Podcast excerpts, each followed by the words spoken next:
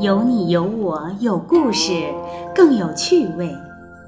藏今藏古藏天下，更多情怀。听众朋友们好，这里是会天下玩家说人间宝藏的一档专业性玩家说宝节目。本节目自开播以来，得到了北京收藏家协会及众多非遗传人、收藏界专家学者的鼎力支持和帮助。玩家说宝节目将陆续邀请众多的资深玩家来这里做客，讲述他们的收藏故事和宝贝，引领听众朋友们一同去感知中国的传统文化，把握市场行情，提高个人的品味和修养。这是我们创办这档节目的初衷。如果听众朋友们想了解节目中更多内容，或者在收藏方面遇到什么问题，您可以搜索“玩家说宝”公众账号，发微信给我们，我们将请资深藏家为您进行答疑解惑，竭力为您提供更多帮助。那么接下来，咏梅和张然就要带着您一同去走访玩家，探寻那些民间宝贝了。听众朋友们好，今天呢，我们来到了百工坊徐青老师的工作室。徐青老师是北京真丝手绘艺术代表性的传承人，他也是中国高级工艺美术师。徐青老师和咱们的听众朋友们打声招呼吧。大家好，今天来到玩家说宝节目，很高兴。今天啊，在你这个工作室里面啊。四周摆放的都是您在丝绢上手绘的呀，这些丝巾，呃，这些图案我就觉得特别漂亮，色彩非常的鲜艳，而且呢活灵活现的，无论是花草啊，还是鱼虫啊，我就特别的奇怪啊，就在这个丝绸上面去画这些花，我就觉得非常非常的难。您给我们说说，就是这个是如何画上去的呀？怎么能达到就是这种非常逼真的、很写实的这种效果？画这个还真不容易。那我也是经过千锤百炼，我这是八几年就干了。那会儿我父亲弄这个丝绸手绘，丝绸手绘，我拿着料头没少练。你那往宣纸上能画，你往这丝绸上还真画不了。一开始是不是只能在纸上先练？我不是在纸上，我有那个丝绸的料头。哦，一般裁完这丝巾旁边剩下十公分，剩多少就使这料头练。哦，关键你得掌握住那个吃水量，拎了不成。那会儿是呢，可能要照葫芦画瓢，照着八东西一些画。我想问您，您在那丝绸那料头上画丝绸是都是一种料吗？不是，丝绸真丝，它这个真丝这个料啊，分好几种。哦，有洋纺，有电力纺，有双皱，有软缎。哦，有这么多，分了这么多种，它吃水量都不一样。对，我听您说它吃水量，我就在想，那画的时候你得找感悟，阴了一点儿没法救，所以我尽量上头是画写意的，它也活泼。你要画工笔的吧，嗯，你这儿加一针，那儿加一印儿，它有时喧宾夺主，嗯，把你原来那个那个想法就破坏了。嗯，所以画这东西吧，就得先是胸有成竹。哎，对呀，特别贵重这个料子，您在上面去画的话。一般这哆哆嗦嗦，这真是不行的话，真不敢下笔。一般呢，我还是这样，就得成，就得成。我这些东西还就是幕后做的多。国家派我出去表演，实际我都画的半成品，差不多了。到那儿再勾那些细致的叶脉啊什么的，那种方向感就出来了。要不来不及。你在那儿吧，我那一条丝巾，原来我们只画两头，现在我给它通通画满。哦。我为什么这么想画满？出去一趟挺不容易的，我带着那么多，嗯，它也容易脏。我这个呢，画面吧，从这头画着那头，你戴在脖子上吧，就不是看两头了，从这儿就有一道风景线，对，是吧？如果你穿个旗袍什么的，现在就当大披肩了，对对对，哎，所以从这儿到这儿全有花儿，我是这么想的，所以多画一点，哎，在那外边的时候也能站的时间长一点。你说我出去上哪，我能老提个大电烙去，那多沉呢？所以我这些东西都在幕后做，哦，到那儿现场，我心我不会乱，嗯，我就在那儿很入静，啪啪啪把那些该点的那个叶子上的叶脉都给画出来。那儿多乱的环境我都不会乱了。我也像您刚。才说要提了一个电烙铁啊这是做什么用的？那熨斗让那色我让它吃进去，就是画完了以后，哎画完了用它再熨一下。哎，熨一下，哦，这样它就也增加牢度。嗯，再一个呢，我要看着那色彩的变化，我画的时候留了一点儿，就是说心里知道它能到了什么地位，我再画完了，那色彩就是我想象的。哎呦嗯，这真是功夫，这真是功夫。这眼力嗯，我画的时候我都能把它留出来。我一会儿啊，烫的时候的那个，哎，对，它要那那扮演的种那个感觉应该什么样，这得就慢慢总结，那都不是一日之功。这是功夫。所以你说往下传吧，有些东西不是那么容易的。这个材料首先特贵重，对，现在最便最便宜的丝绸大概得二百多块钱一米，哎呀，这就是容不得你去糟践，是吧？你往宣纸上画，你往那上还就画。嗯，你棉布是棉布的效果，你看那小书包帆布，帆布有帆布的效果，那帽子也是帆布的，啊，那丝绸有丝绸的效果，所以画出来这东西吧，只能说一样一个。真漂啊亮，。你让我再重复，我画不出来。就像在那嗯个宣纸上面哈，那个泼墨的那种感觉。但是我觉得谢老师，嗯我觉得就是这个颜色呀，让我觉得它特别的柔和，那个颜色的过渡啊，非常非常的很润，而且很自然。我就在想，这个颜色的话，是咱们画那水墨画的那个颜色。哎，不是那个颜色，我这一套色呀，专门是染料，人家纺织品用的染料。你看那个外边啊，印花布，我呢就拿那色，蘸着那色我就画，那合算我就等于原设计了，对，是吧？所以我画成东西一样一个，人家不说刻完了这一个去印去吧，那得印出一堆来，那花布差不多一卷就多少米就下去了，对吧？几十米。所以呢，你要穿在街上，它有雷同的。对，穿着衣裳，哎，我这么一画呀，在你你这有人再买一个没有了，对，那感觉上的独一无二哎，你找我画，我也画不出来那种效果。这大师之笔呀、每一件作品都是唯一的，都是独有的。就哪怕我是画两个同样的一幅，比如说一幅紫藤花，嗯那都不一样。不一样就像您说了，嗯我当时的那个感觉，嗯我当时的那种心情，嗯，那个环境，那我落笔的时候它就有区别。画的什么时候吧？好像我觉得应当先入镜，哦你脑子里浮现出来，你也平常也观察一些真的。画的时候你就别去瞎编啊，大自然什么样，我笔底下出来应该什么样。你好比说有嫩叶儿的时候，那色彩是不是发黄、发嫩、发红啊？哦那我可以这么画，我也是老观察，我画完这东西，我轻易不愿意出手。搁家里那儿，我拿一根绳儿挂一大堆，一个一个的，我自己呢，我那儿睡不着觉，还那儿品评哪个好？有时候把我们先生叫过来，老季，哪个成功点，哪个什么点，他也给我提一些意见。哎其实就是特别追求完美、认真，这一辈子我都不知道这优点是缺点，你知道吧？哎，所以呢也特别死硬。我我要画，只有这样，跟他那有一点差距，我都不答应。不行，再来一个，再来一个，就特别的哎完美，追求这执着。嗯，这一点我觉得这是给我们这些年轻人们呀，也是树了一个榜样。可是现在这社会我就跟不上趟儿了。所以说，徐嗯老师，就您的这位手艺啊，为什么说它是非遗的项目啊？这是纯手工练就出来的，而且它不光就是你手头上要有这功夫，你整个人的这种思想、这个境界、这个高度，就像您说了，大自然是我的老师。您说您的灵感全部来自于大自然，我想您可能经常去写生去观察吧。我呀也不怎么写生，我跟我爸爸学的。他们解放前、哦民国时候没有那么多相机，谁家里头条件那么好啊？完了，我没看他写生，回来画那小贺年片儿，哪儿哪儿哪儿弹着四什么的，我就发现了，我爸他们就是观察，脑子眼睛就是相机。哎呀，所以呢，现在人可能因为有手机都方便了，对，他就没有那些东西。你就拿手机照了，对。所以我为什么拒绝电脑呢？我为了保护我的眼睛，我还得画这画呢，所以我不学。难得糊涂就糊涂了吧，就这一门还剩点儿，集中这精神就。您哪是不学呀，徐老师？我跟不上他，傻着呢。您刚才的这句话，我觉得真的是，其实给更多的这些这个艺术创作者，其实一个特别好建议啊。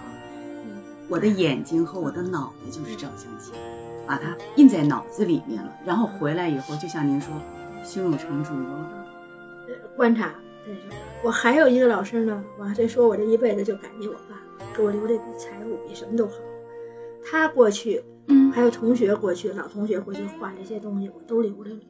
丝巾也好，贺年片也好，画也好，我都留着。这永远是我的书，永远是我的老师。人走了，哦我瞧那东西能说话，我搁那旁边比着，我爸爸搁旁边比着，我要是画的有一点不像，我自己不答应。我老觉得跟我老爸这还有差距，有点对不起他。您老是说那个老父亲哈，对您的影响特别特别的大。啊，谢老师，老父亲他就是以前也是一个画家吗？是，哦，他是解放前毕业的是那个北平国立艺专哎呦，那这很有名的啊，一个艺术那美院专的前身了对呀，啊。他们那会儿哦赶上这老师啊，还都是一对一。哦，老人家叫什么名字？我爸爸叫徐永康，徐寿松，哦，徐永明着没什么名儿，嗯暗着有。真的，你这怎么说呢？回头我再跟你讲那个故事。嗯，我爸爸老师是田世光先生，田世光先生是咱国家画工笔顶尖儿的。对，田世光老师的啊工笔画，田世光先头上来非常有名的就是于飞安了。嗯，于飞安还有一个老师谁呀？张大千。哎呀，这样传承有序下来的，可是我现在这么体会啊，老子的光环，也是传承有序。哎，老子的光环不能老照着。那本领看我练，合不合格呢？大家监督，那百姓粉丝喜欢我的东西，我都让他们监督，这样我才能成长，怪是？不得我说您这功夫了得呢我。还学呢，还没学够呢，我已经六十一了。真的，这一辈子就想踏踏实实的躲一旮旯里头，多学点东西，能能赶上老父亲，让他地下有灵也满意。哎呀，您太谦虚了，在这个丝绢上手绘的那叫真丝手绘，真丝手绘哎哈，那是八十年代开始干那个。嗯那当时我们干的时候，也有一两家那个市面上。很少很少画，因为这是功夫，我觉得一般人也不敢在上面画。敢画人家敢画，可是你看怎么怎么样了？嗯，那后来呀、有的学生就给你印，半印半画，说这一个背心上画四只大熊猫印出来的，完了呢就补补竹子景儿，那东西就是雷同，八十年代那个时候，嗯，您的父亲开始搞这丝绸手绘搞丝。绸手绘哎，因为那会儿兴这工艺美术市场，哦咱们那个画呢还不是那种市场，哎，嗯，结果呢就从这儿开始，各个大的一些这个商场都有卖。哎，对我们都很忙。先头我跟我爸俩人练，后来呢，发现这市场怎么那么忙啊？怎么一三天两天这儿要货那儿要货？嗯结果呢，我爸就想一招，把他老同学找来了。那会儿他这老同学呀，都是国立艺专的，退了休没什么事儿，六十来岁正当年。嗯，结果呢，就往我们家聚，在那丝绸上再过把瘾。他很快就能掌握，因为这些老人吧，呃，水平也相当高，画那丝巾呢，还都提上诗、古诗，有诗情画意。哎呀，那都非常珍贵。我当时呢多了个心眼，嗯您猜怎么着？嗯，他们画什么我留什么，我一样都留了一条，哎呦，真好，这永远的纪念。哎有些东西走上市场，有的我就留着了。太珍贵了。哎，可是我爸爸留的东西嗯我都留下了，我不太让愿意让他走向市场，我看哪个都好。后来呢，他们有活动，上那个一开始上西单商场，说您给我们现场表演，嗯把那手绢扔在这盆里头，让人看好，能不掉色呀？嗯，那会儿还特火爆。哦，真是的。我爸在那儿表演的时候吧，有外地的，嗯我们赶飞机，老先生您照顾照顾我，哦您先给我画。我哦，这爸说的，你们大家同意吗？那行，先给他画吧。哎呦，特别热门哦啊。你看，就在这丝绸上面，在这上面手绘哈。嗯，画的是写意的，哎呀，因为我爸爸呢学的是工笔，后来呢他也特别崇拜另一个老师王雪涛先生，嗯画写意画的特好。嗯我就看他那过去那画的老稿子，我这一掏，说谁呀？我爸爸指指自己的爹，是他。啊我爸说，当时我还想跟王雪涛学那个写意的呢，没达成这愿望。后来我同学给我介绍这工笔，我说学，他就学了这工笔画。哦，嗯，学这工笔画，他的历程也挺艰难。为什么那么崇拜我爸？他特别的认真。老师教给我爸爸那画稿，就这些稿，基本都是田世光老先生解放前的，也是我爸爸民国那东西。嗯交给我爸爸，临摹完了交回老师，老师看不出来谁是谁的，所以这一点在我这潜移默化了。我现在拿着老爸那个做标杆，哪儿不满意我重来一个，我不怕付出的多，我要画像为止。这叫追求极致，所以说所以你说那个画了多少缸水，我能体会出这个。再一个不容易，铁杵磨针。我们小时候受那教育，那课本就这个，我真是磨针的，磨了一辈子。我觉得跟老人还是有很大差距。你的目标也特别的高，活到老学到老。现在呢，就是也挺自由自在的，是吧？国家说挖这非遗，嗯，要不然我爸爸就差不多都带走了，亏得我接班了。这门手艺真的是不容易，嗯，从几岁就开始跟着父亲去练，真的是难得，就这么一路坚持下来，你才可能有现在的一个成就。好多人现在跟我学我，说的拉倒吧，不教，怕坚持不下来，不能害你们，不是一日之功的事。嗯，现在呀，咱们社会都进步了，都是那个西方的东西，嗯，领先，咱们这真正传统的其实不吃香。可是您刚才说，不懂。您刚才说这个八十年代那个时候特别热，大家特别追捧这些东西哈，因为那个时候少，那个时候大家更注重那种艺术的东西。它也是个新生事物，也是个新生事物啊。主要在哪些就是大的商场里面卖？我们搞那丝绸手绘的时候，在百货大楼吧，我记得。嗯，那当时是不是最大的商场？告急，那不是那城乡贸易也有，还不是会有，还那好些地儿我都记不清楚了。那所以呢，我跟我爸有点忙不过来了，他就把那这老同学找来了，那水平高了，还有从天津来的呢，坐车来了，呃，一个礼拜一聚，把这活交了，那这东西都响当当的，特棒。看我偷偷的，每个都留一条，我还存着这些，所以以后有机会时候再来展示老人的风采。百货大楼有一次啊，就是那谁苏小明。嗯啊，他说那唱歌的，不早就上国外了？对，唱《军港之夜》。哎，对他妈妈呢，给他买礼品，说送人，在百货大楼买买丝巾，告诉你一下就七百条，那你说供不应求啊？啊 啊！所以呢，老是这儿告急那儿告急，一会儿这儿送白手绢，一会儿那儿送丝巾。嗯，哎，结果我爸就发动到同学了。那会儿他们六十来岁，那水平高，不用考核，特别认真，大家也不计较加工费。你这样画十条，那样画十条，一个礼拜一聚，带着自助餐来了，跟我爸这热热闹闹的，哎，完了收这些活儿，一看这真有水平，真是有水平，我就多了个心眼，都是画家，我都给留下他了。解放后不需要那么多的画家，他们都从事的教学老师，嗯，退了休了，还能干原来的事儿吗？所以呢，都特响应上班。哎呦，还都特别高兴，特别高兴，能干他们这一辈子喜欢的事儿。谢老师，那个时候谁要是得到这一条这个丝巾的话，手绘丝巾，那真是现在要想起来，真的是非常值得，非常珍贵。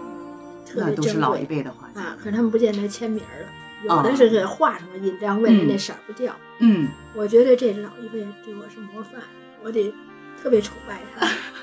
所以说呢，您您周围的这都是一些画家、一些大师，就像您说，继承了父亲的作画的这种认真的态度，自己才会有所成就。徐老刚才提到一点，就是画儿啊，画在丝巾上面呀，你水洗它不掉色。哎，对，这色儿是我觉得挺挺怪的。您跟我们说说，就是。它为什么画在上面它不掉颜色？它为什么不掉啊？我使这色啊，不是普通的国画颜色，我这是拿一种特殊的染料画的。你看，哦，是这种，这桌布都洗了，多少都画脏了。哎，我就拿它垫上当毡子了。哦，比较轻便一点，干净。这个是染，这是一种染染料啊。这跟咱们的那个国画的颜色不一样，不一样。哦，它是染织衣服的那种染料。嗯，我呢蘸着这色儿直接画。嗯，核算我就等于那原设计了。画完这东西呢，还只能说一样就一个。你说照这原料给我画一个，我画不出来。啊，那感觉过去了，那是色彩有变化，叶子也不是那么。反正学这种东西啊，不能死板的学，它得活。所以你画这写意的东西，活这个花的叶子走向吧，它也都是活的。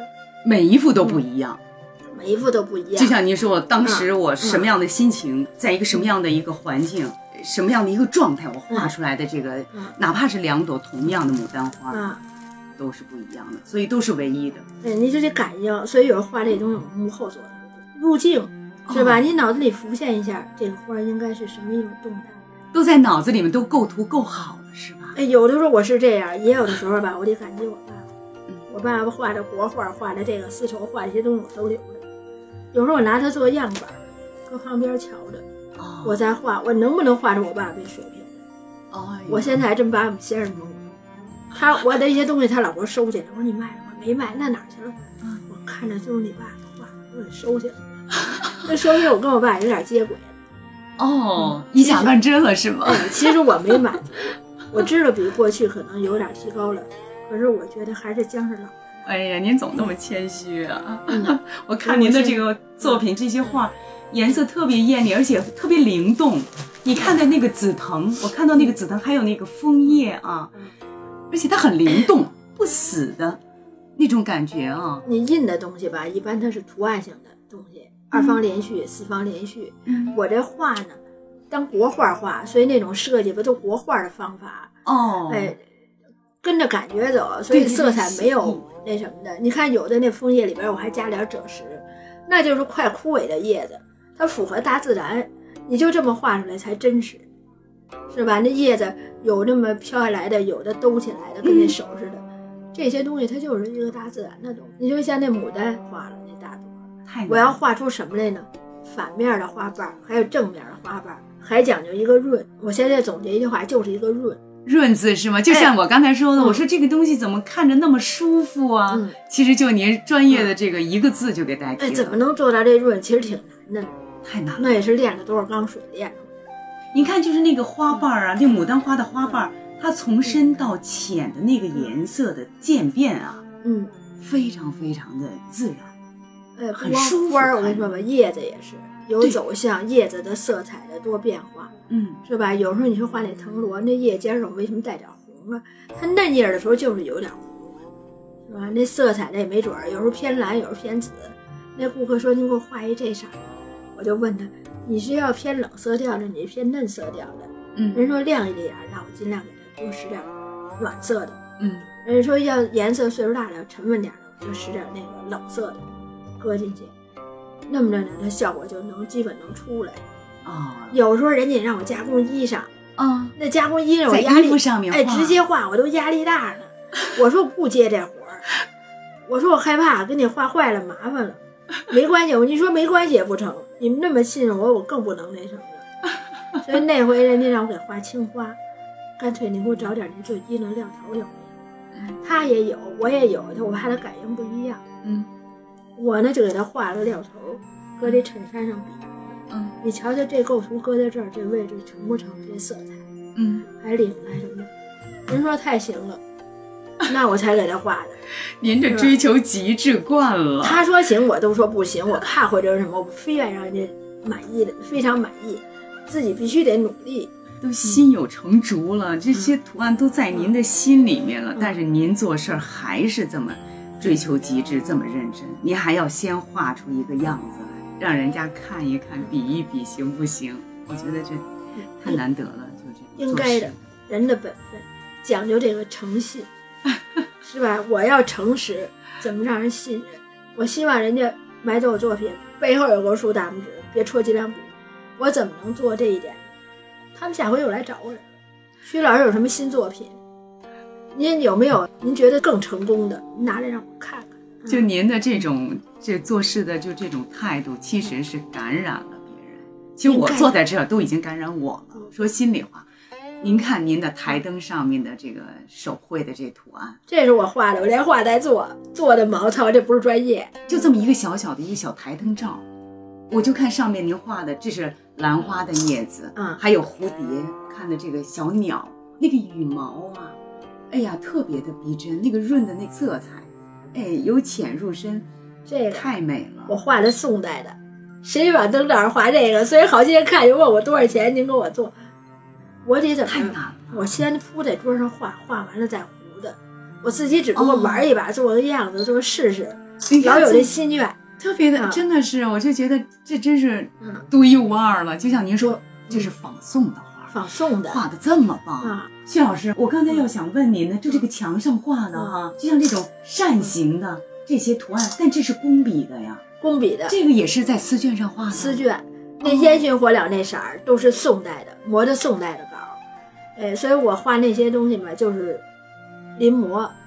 其实我有一缺点，特死心眼儿。现在我可能你老那么认真认了一辈子，嗯也可能认对了。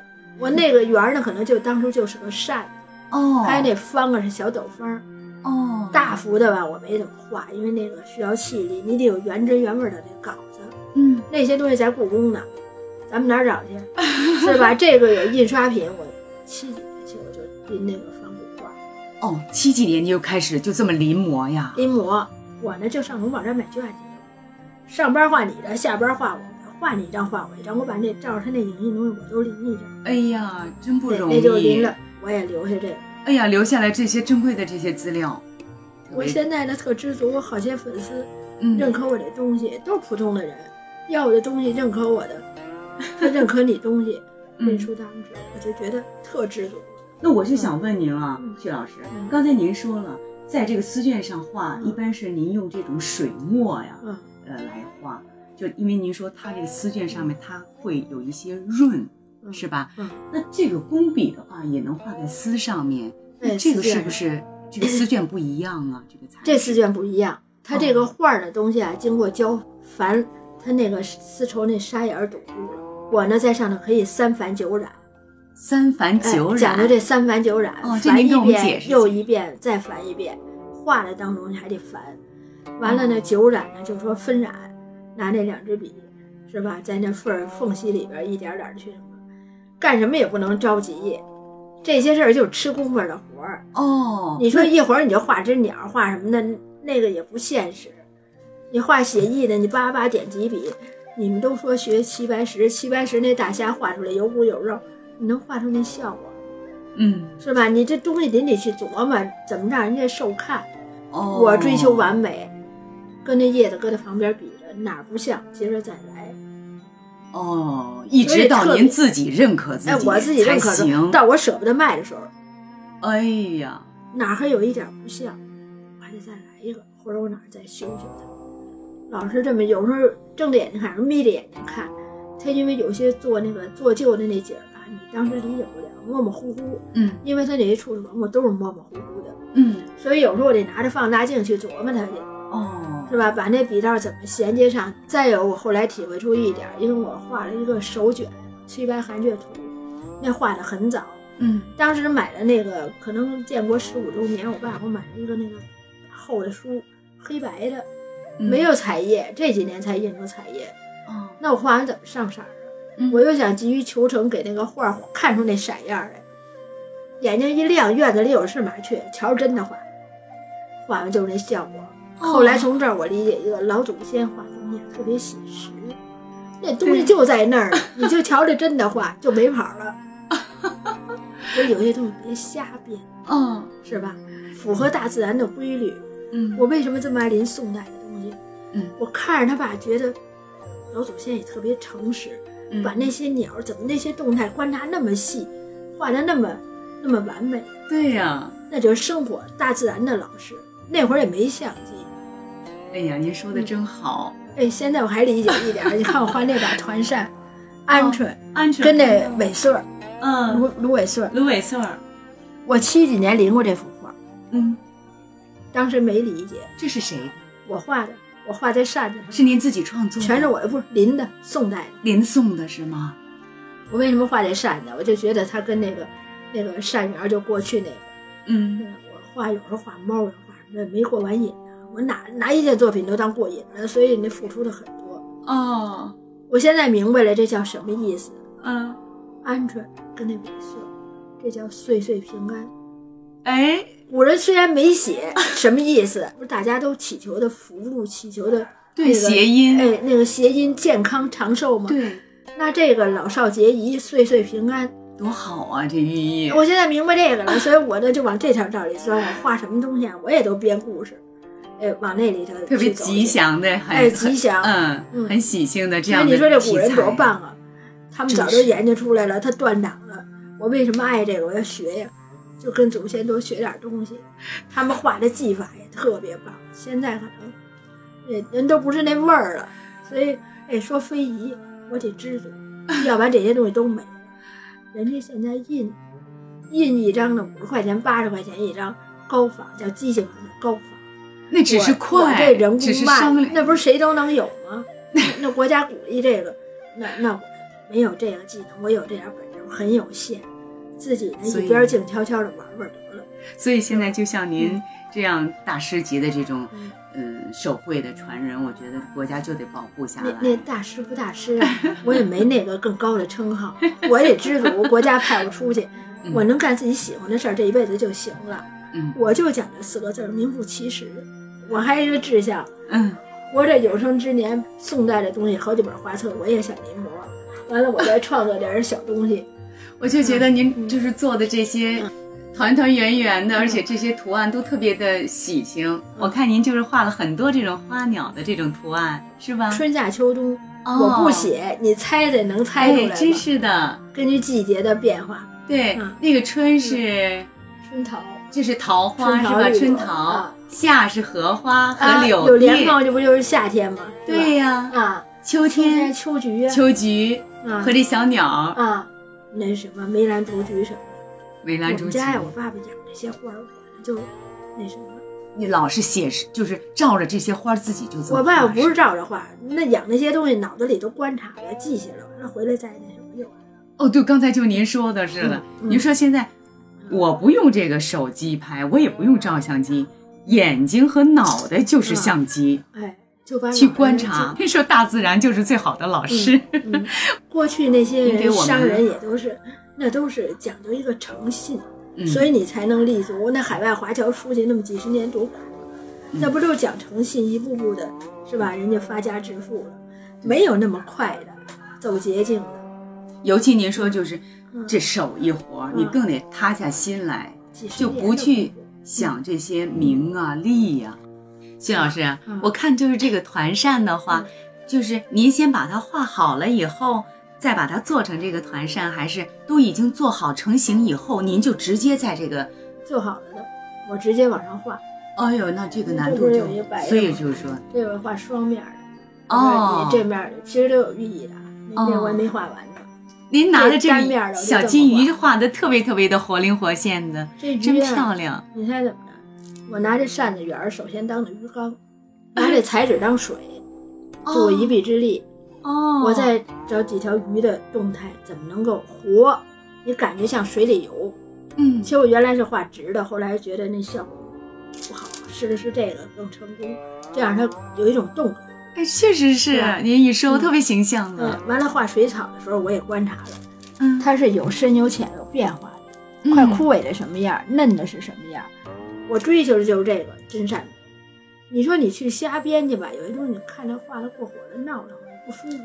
你看很简洁的这个图案，嗯。鱼在水里面那种游动的那种感觉，你看那个鱼尾呀、嗯，是吧？就那水草那个漂浮的那个，对，它感要随觉着它那种感觉那么的这是后来悟出来的啊。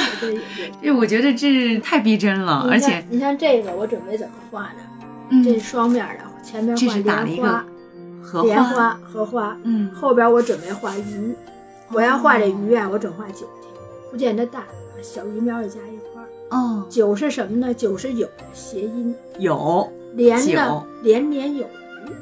啊，我画完得出去了，连年有有余，啊。这所以这个东西吧好，可以是这样看，这双面的。嗯，嗯，这叫雾里看花。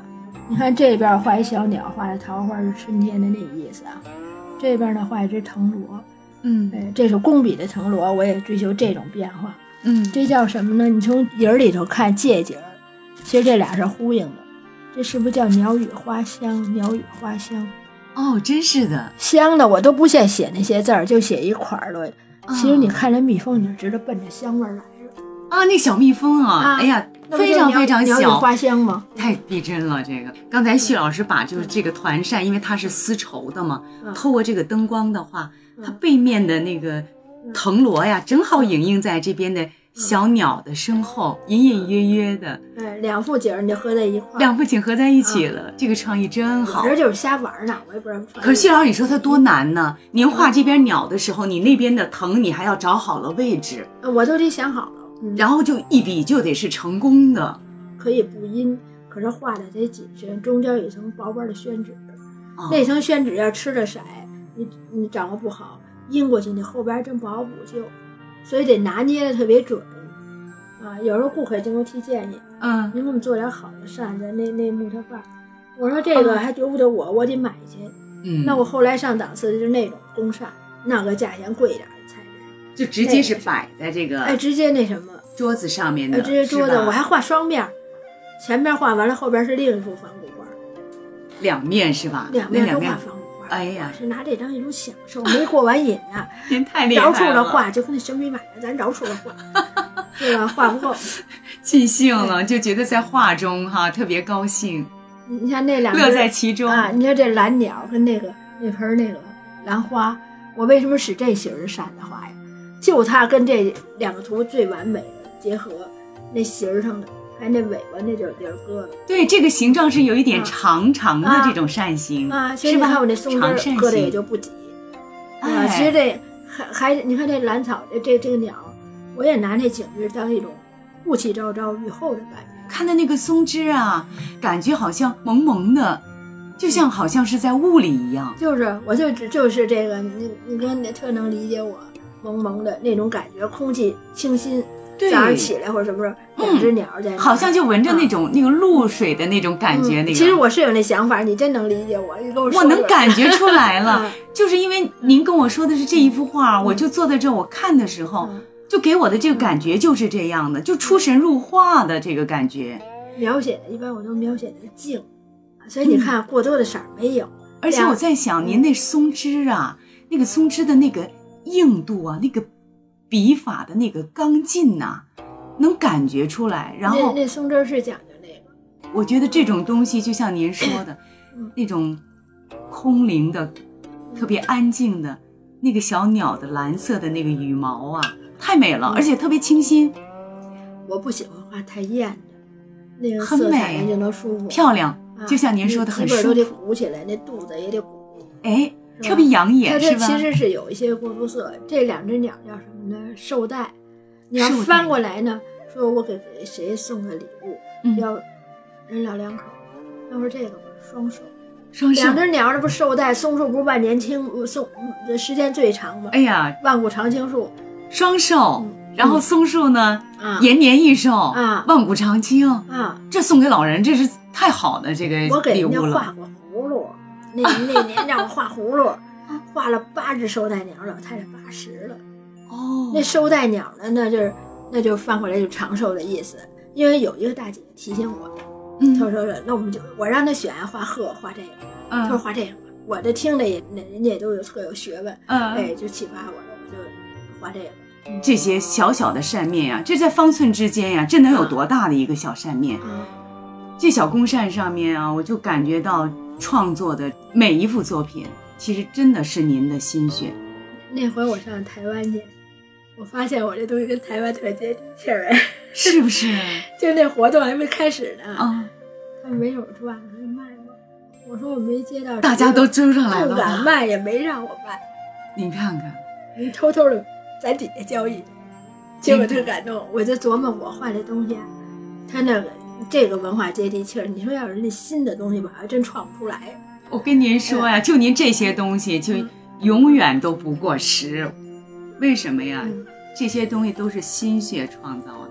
真是用心没用心呐！我拿人家顾客，我那每一个都拿他内内行，你别蒙人，你别说你你不知道，跟您说，徐老师，说心里话，我对这些东西我不是很懂，嗯。但是我就用语言，我能给听众朋友们表述出来，啊，就可想而知您的作品它多能打动人。其实就说的我太高了，都不好意思。那我说的是实话，真是这样，因为我对这些话我也不是很了解，但是我说的是我的一种感受，嗯。就是为什么这件东西它可以抓人，为什么这件东西大家喜欢它，为什么要讨要它，是因为它确实有它的独到、它的珍贵的地方。小小的两只绶带鸟和这么一个非常简洁的一只这个松枝，这个构图您就把它整个那个寓意和它的那个空灵的那种环境就给抓住了，这就是非常珍贵的一件作品。您过奖吧。这么多年啊，从小就开始就一直在临摹宋代的这些作品。啊，宋代的作品是不是应该在咱们整个这这个历史当中，他的绘画算是那会儿是高峰高峰啊。后来吧，这些东西不兴了。古代人画那东西，那构图哪哪都特什么。你说就这画这只鹌鹑，他没写什么，那上边搭了一个那个穗儿，你看着特舒服。您就最后琢磨出来我就琢磨出来这这寓意。为什么要画鹌鹑？嗯，为什么画一个稻穗儿啊？您后来你看这岁岁平安，我演演变成这个了。这葫芦我也是跟我们老纪，我们俩一块玩，我这就在这儿烫。嗯，上边那腕儿讲究腕儿，腕儿坏了，那怎么办呢？别糟践了，锯了，做成花瓶儿。嗯，有了瓶儿，我画的鹌鹑，平安有了吧？嗯，我还得画两个，真好，成成装成创也特别好。你看我画红叶，为什么让落下？嗯，落叶是乐叶的谐音，乐业，乐业，安居乐业。哎，完了我又借下那个，画点谷穗儿，岁岁平安。这葫芦这儿有点瘪，这瘪怎么救它？嗯，画了块石头，俩人的爱情坚如磐石。哎，我这就一边画一边编一边玩，真的。我呢能干自己喜欢的事儿，我挺知足的，是吧？有这片小天地，这净土，这得感激我们百工坊领导吧，人家是伯乐。嗯，我有这片地，哪儿要我去我都不去。我们百工坊领导真的是伯乐。嗯，哎，给我这片土地。我我自己一片净土，我要实实在在把这作品做好了，就当认识了自己，所以我真没有产量。那天来俩画商，可能是看我这画就喜欢。你这出门留一句什么话呀？有质量没数量。嗯，我觉得你说这话对了，我还就没数量。薛老师啊，我今天听您这一番话，嗯，我真的是很感动。我觉得我们听众朋友们听了您今天的这一番话，我觉得。就包括我自己来讲，我觉得我们的人生观、我们的价值观都有所改变，对我们都有所启发。哎呦，不好意思，您是我们的榜样。做这件事情，我们应该潜下心来，不图名，不图利，我图我一份心情，我喜欢，我愿意这样去做，这是我一个享受，所以我就做我喜欢的事情。只有就这种精神，才可能就是把我们丝绸手绘的这门手艺啊。才可能把它传承下去。刚才说了，你说年轻人他们不容易把这个手艺学下来，但是我今天坐在这儿，说心里话，徐老师，我特别希望您把您的这个手艺能够传给更多的年轻人。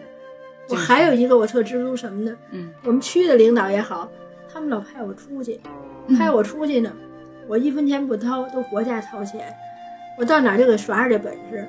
是到国外吗？国外去过，哦，去哪些国家了？我去的英国呀、德国呀、意大利。有一次啊，我我作品去了，我人没去成，那什么签证没给我办下来。就去展示咱们的丝绸手绘吧。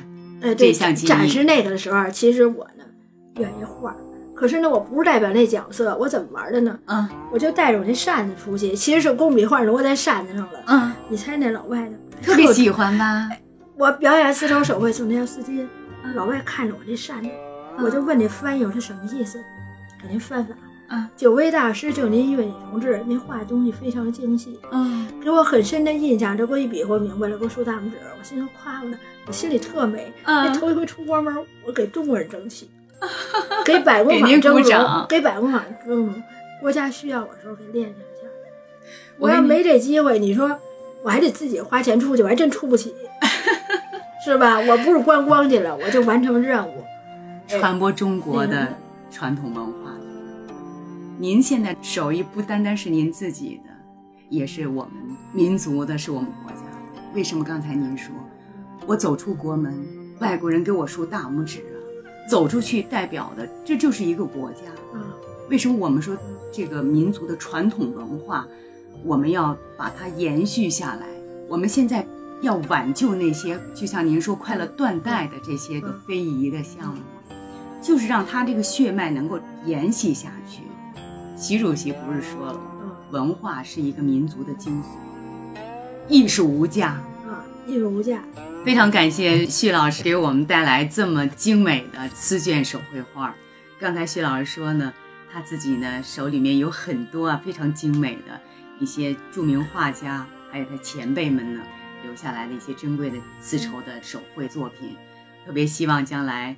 谢老师能够有机会呢，办一个手绘的丝绸丝画展，那么这样子我们大家都可以到现场去目睹啊这些精美的这些手工的作品。嗯，今天非常感谢谢老师做客我们玩家说宝节目，感谢您给我们精彩的讲述了您的别样的人生。谢谢听众朋友们，谢谢玩家说宝，谢谢谢老师，谢谢您。不客气。玩家说宝节目自开播以来，深受广大听众朋友们的喜爱，纷纷称赞这是一档好节目。节目中，我们邀请到了各种收藏门类的专家以及资深的玩家，让听众朋友们了解到宝贝收藏后面的那些不为人知的故事，引领听众朋友们如何品鉴收藏的宝贝，如何在收藏中提高自身文化和艺术修养及品味，传承中华文化，最终达到修养身心的目的。听众朋友们，如果您也是一位玩家，如果您对我们的节目感兴趣，我们真心邀请您做客《玩家说宝》节目，把您的收藏故事讲给大家听，让大家一同分享您的快乐人生。